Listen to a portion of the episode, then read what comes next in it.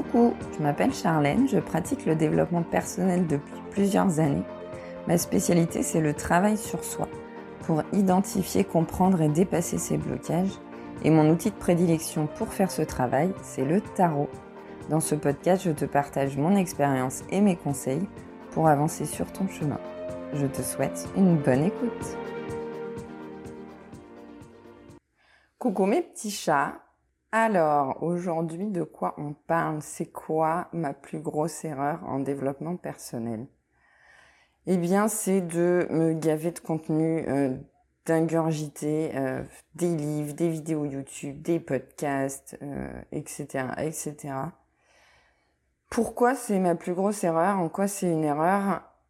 On va le voir après. D'abord, c'est contre-intuitif, mais d'abord, je vais te parler quand même des avantages, parce que oui, il y en a quand même. Euh, mais ces avantages, ils ont des limites. Alors, c'est quoi les avantages de... Euh, en fait, quand, quand tu commences à t'intéresser au développement personnel, tu as tendance comme ça à, aller chercher de l'information partout et à, à, oui, à ingurgiter du contenu, en fait. Donc, les avantages, c'est que ça permet de développer ton esprit critique parce que tu vas avoir différentes approches. Tu vas avoir des personnes qui vont pas avoir euh, la même vision d'un thème, d'un sujet. Euh, tu vas avoir des méthodes, des, des, outils différents. Donc, ça permet de développer ton esprit critique dans le sens où, euh, bah, comme tu as plusieurs approches, tu as plusieurs façons de faire, tu vas voir celle qui résonne le mieux avec toi, celle avec lesquelles tu es plus d'accord, celle avec lesquelles tu es moins d'accord. Ça va aussi te permettre d'élargir ta vision et d'ouvrir ton esprit dans le sens où effectivement tu vas voir des, des, des choses euh, qui vont peut-être à l'encontre de ce que toi tu pensais. Donc ça, ça te permet d'avoir des visions différentes et de développer, euh, de développer cet esprit critique et de et de d'ouvrir ton esprit à d'autres choses. Deuxième avantage, c'est de trouver des personnes avec qui tu es en accord. Euh, c'est-à-dire que tu vas notamment sur sur YouTube ou dans les podcasts il y a des personnes avec qui euh, tu, tu, vas plus connecter, qui vont plus te parler dans leur façon de présenter les choses, euh, enfin voilà, dans ce qu'elles disent, tu, tu, vas te sentir plus plus en accord avec elles euh, par rapport à leur personnalité, leurs valeurs et, ouais, leur façon de, de, de s'exprimer. Et puis euh, troisième avantage, ça peut permettre le fait d'incurgiter comme ça du contenu de déconstruire une croyance limitante si tu as une croyance limitante et que tu es confronté euh, dans les podcasts que tu écoutes, dans les vidéos YouTube que tu regardes, dans les livres que tu lis, à des croyances qui s'opposent à la tienne, à force d'y être confronté, à force de les entendre par des personnes différentes, par la répétition, à l'exposition à une autre croyance, tu vas petit à petit adopter cette nouvelle croyance et donc déconstruire ta croyance limitante que tu avais. Donc ça, c'est quand même un super avantage. Les inconvénients de faire ça, c'est que tu oublies 80% de ce que tu lis, de ce que tu entends. Alors 80%, j'ai mis ce chiffre-là au pif. Honnêtement, je connais pas du tout le ratio, mais euh, je pense pas être trop loin. Euh, on, oublie énormément de choses. Quand tu fais que lire, euh, que euh, écouter et que t'es pas, t'as t'as une approche passive en fait t'es spectateur. Et du coup, tu perds du temps parce que tu vas faire ça pendant euh, deux ans peut-être. Et puis, euh, bah, tu vas pas retenir tout et tu vas pas l'implémenter dans, dans, ta vie. Tu, tu perds, enfin, tu vas perdre deux ans quasiment. Et donc, je te parlais des avantages. Euh, le fait de développer un esprit critique, d'avoir plusieurs approches, plusieurs méthodes, de t'exposer à plusieurs choses. Quand tu fais ça, le mieux, c'est de le faire sur un sujet à la fois. C'est-à-dire que tu vas découvrir, je sais pas, un podcast qui parle d'un sujet, d'une thématique en particulier du développement personnel. Si après tu écoutes un autre podcast, tu regardes une vidéo YouTube sur un autre sujet et que tu enchaînes comme ça, c'est pas constructif. Par contre, si, euh, je sais pas, tu découvres euh, un bouquin qui parle de la PNL et après euh, tu vas euh, te dire, ok, ça c'est un thème qui m'intéresse et je vais euh, aller regarder des vidéos YouTube sur le sujet. écouter des podcasts sur le sujet. Là, tu développes ton esprit critique, tu vois plusieurs approches, plusieurs méthodes. Et là, c'est plus efficace parce que tu te concentres sur un sujet à la fois. Pour euh, l'avantage euh, concernant les, trouver les personnes avec qui tu es en accord. Euh, ça doit pas durer trop longtemps. Quand tu te gaves de contenu comme ça, au bout d'un moment, il faut, il faut que, faut pas que ce soit sur une période trop longue. À terme, il faut que tu choisisses trois, quatre personnes avec qui tu as des affinités, avec qui tu te sens en accord, et tu vas suivre que ces personnes-là. Donc en général, les personnes qui font du développement perso, elles ont, enfin qui, partagent des, notions de développement perso, elles ont euh, une chaîne YouTube, euh, un compte Instagram, un podcast, euh, donc soit podcast Instagram, soit YouTube Instagram. Donc voilà, tu peux être abonné sur plusieurs supports, mais pas à 15 personnes. Sinon, c'est pareil, enfin, ne serait-ce que sur Instagram, par exemple, ou même sur YouTube, tu as des suggestions de, d'autres posts, t'as euh, dans ton, ton feed sur Instagram, tu as, 15 000 nouveaux posts tous les jours, tu vas pas tout lire. Euh, sur YouTube, c'est pareil, tu vas avoir des suggestions, tu vas dire ah ça, ça m'intéresse, tu vas mettre dans à regarder plus tard. On, est tous d'accord que dans notre playlist à regarder plus tard, on a plus de 100 vidéos et que ça fait des mois et qu'on les a toujours pas regardées.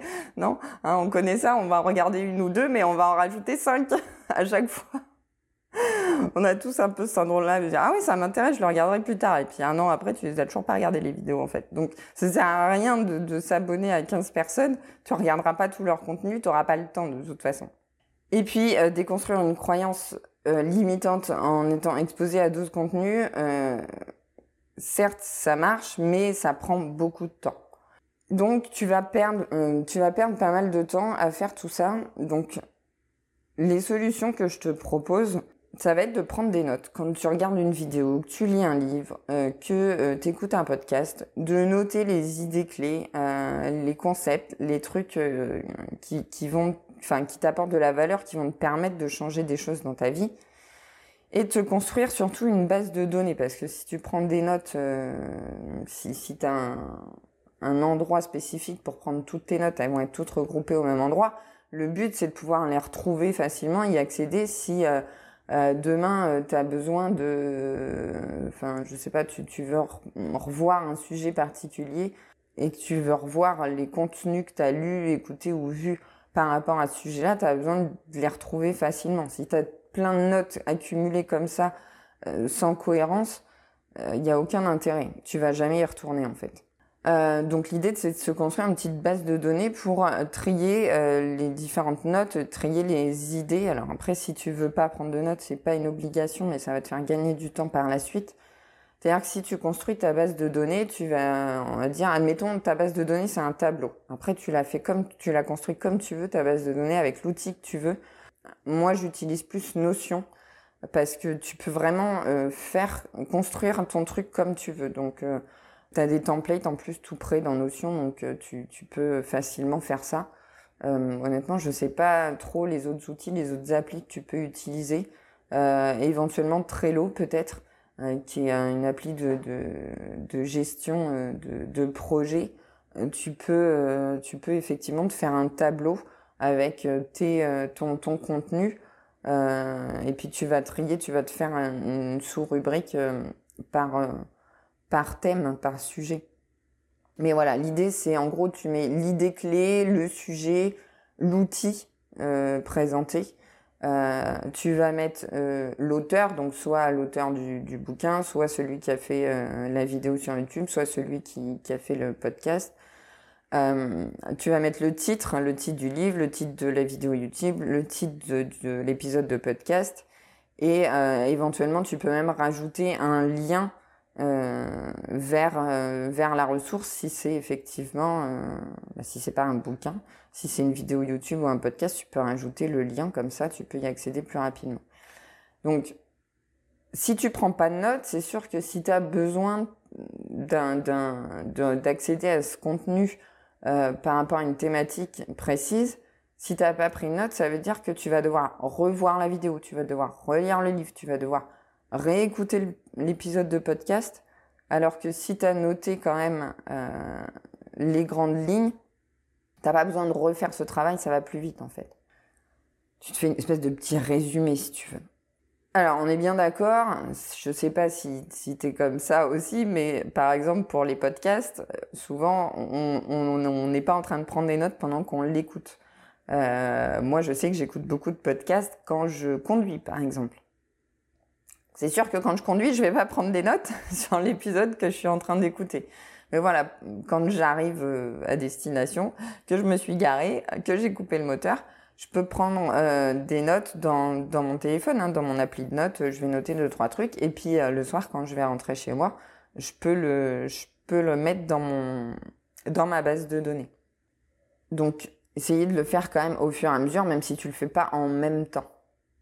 Euh, pour les bouquins, c'est assez simple. Tu peux effectivement. Alors moi, je suis team. Tu touches pas au livre. Le livre, c'est sacré. Tu n'écris pas dedans. Mais après, tu fais comme tu veux. Tu peux mettre des post-it. Si, euh, si tu aimes bien surligner, euh, mettre des notes euh, dans, dans, tes, dans tes livres, voilà, je, je j'ai rien contre ça, mais moi personnellement, j'ai un gros blocage là-dessus. Je ne peux pas écrire ou surligner dans mes livres. C'est sacré. Et puis, prendre des notes et de construire cette base de données, c'est pas suffisant. Il va bien sûr falloir mettre en application. Faut faire des tests. toutes les notions que tu vois, si tu les implémentes pas dans ta vie, elles vont te servir à rien en fait. Comme je te disais tout à l'heure, t'es passif, t'es spectateur quand tu t'ingurgites comme ça du contenu. Et c'est pas ça qui va faire que tu vas apprendre et que tu vas changer en fait. Euh, pour changer, il faut que tu mettes en application ce que tu apprends. Donc, euh, voir ce qui marche pour toi, ce qui marche pas, euh, ce qui te convient le mieux. Voilà, il faut faire des tests et tu pourras pas tout tester en même temps. C'est pour ça que je te disais au début, concentre-toi sur un sujet à la fois.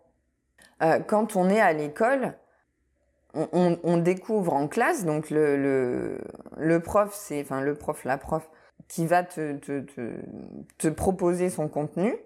Et après, en classe, ce que tu fais, c'est que t'écris, euh, tu surlignes, tu soulignes, tu notes les mots-clés euh, en rouge, tu t'es, es acteur quand même tu commences déjà à prendre des notes. Après, tu fais des exercices pour appliquer la leçon que tu as, étudiée en classe. Donc, les exercices, c'est la mise en application. Et puis même après, tu passes, tu passes un test, tu fais des contrôles là pour euh, vérifier, euh, vérifier tes acquis, voir si tu as bien compris la leçon, si tu l'as bien retenue. Mais pour comprendre la leçon et pour savoir la réexpliquer et la réutiliser après, c'est important de pratiquer en fait de mettre en contexte. Donc c'est les trois étapes. C'est tu, tu, tu écoutes le contenu, enfin tu écoutes, tu lis le contenu, tu prends des notes et tu fais les exercices. Et sans, les deux dernières étapes, tu n'apprends pas en fait, tu retiens pas les leçons. Si, ton prof il te faisait une leçon le lundi sur un truc, mais tu t'écris rien, tu fais pas des exercices, le mardi, il te fait une leçon sur un autre truc. On est bien d'accord qu'à la fin de l'année, quand tu vas devoir euh, passer ton, tes épreuves, là, ton, ton diplôme, t'auras rien retenu si t'as pas pris de notes, si t'as pas fait d'exercice. Euh, ça te permet de t'approprier le truc et de le comprendre, en fait, de l'utiliser. Et de l'intégrer, de l'enregistrer dans ton cerveau. Sinon, tu l'oublies.